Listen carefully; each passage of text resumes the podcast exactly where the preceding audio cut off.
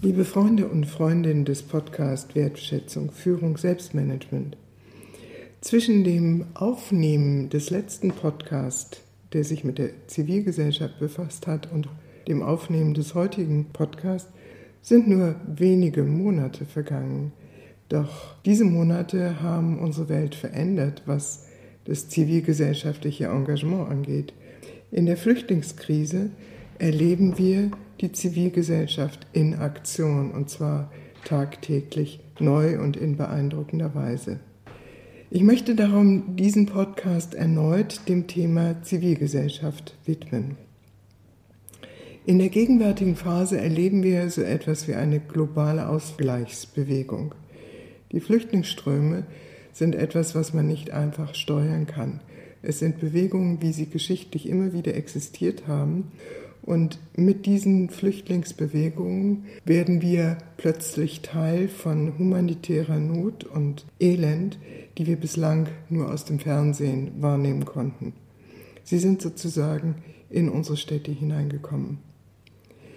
Das, was wir aufgrund dieser Bewegung jetzt erleben in unserer Gesellschaft, ist einerseits, dass unglaubliche Ängste geschürt werden und hochkommen, Ängste, die auch mit traumatischen Erfahrungen unserer Eltern und Großeltern zu tun haben und ihren Flüchtlingserfahrungen.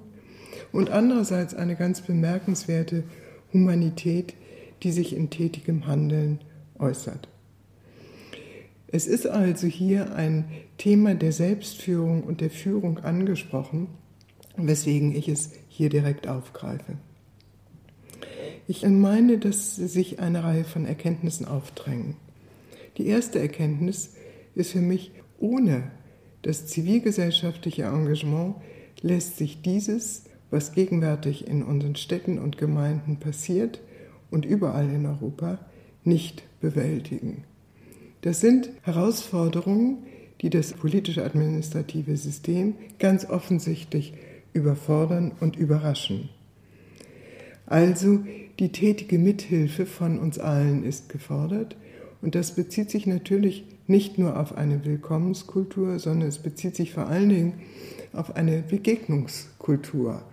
Denn ohne Begegnung lassen sich Menschen aus fremden Kulturkreisen mit Sicherheit nicht eingliedern und in unserer Gesellschaft ihnen dazu verhelfen, dass sie sich wohlfühlen können und dass sie ihren tätigen Beitrag in unserer Gesellschaft leisten können.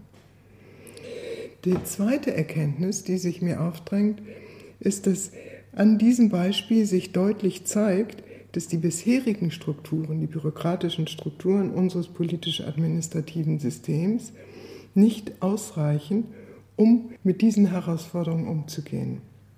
Die Behebigkeit und Langsamkeit, mit der die Prozesse abgearbeitet werden, da gibt es natürlich Ausnahmen, aber das ist das vorherrschende Bild, zeigt, dass diese Strukturen sehr stark auf Sicherheit und Regelhaftigkeit ausgerichtet sind und eine solche monumentale äh, Herausforderung wie gegenwärtig nicht bewältigt werden kann. Wie könnte es sonst anders erklärt werden, dass sich in Kälte und Regen lange Schlangen vor Registrierungsbüros bilden und die Menschen eine unsägliche Not zum Teil erleiden müssen? Wie würde es sich auch sonst erklären, dass wir sie in Behausungen quasi festhalten und ihnen nicht die Möglichkeit geben, sich selbst zu unterstützen. Das Dritte, ich meine hier zu erkennen, dass sich in unserer Gesellschaft eine Kontroll- und Versorgungsmentalität ausgebreitet hat, die eben genau jetzt als Integrationshindernis wirkt. Statt den Versuch zu machen, alle zu versorgen, Menschen in Not brauchen Hilfe, das ist völlig klar, brauchen wir Wege, die ihnen helfen, sich selbst zu helfen.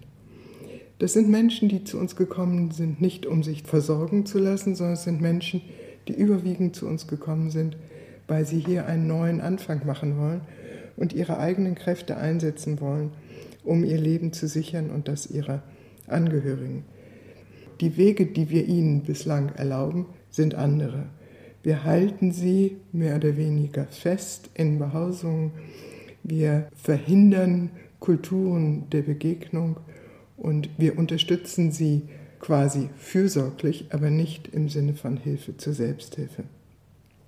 Was wir also brauchen, ist, dass die Zivilgesellschaft, die aktiv und in Aktion ist, den Staat darin bestärkt, dass er Selbstwirksamkeit bei den Menschen, die zu uns gekommen sind, weil sie in Not sind, unterstützt. Selbstwirksamkeit der Flüchtlinge, damit sie sich selbst helfen können.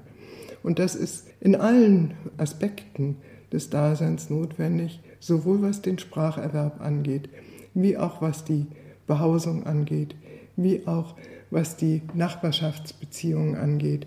Selbstwirksamkeit, die den Menschen hilft, Freunde zu finden, sich einzugliedern in unsere Gesellschaft mit Unterstützung der Öffentlichkeit, des politisch-administrativen Systems und der Zivilgesellschaft.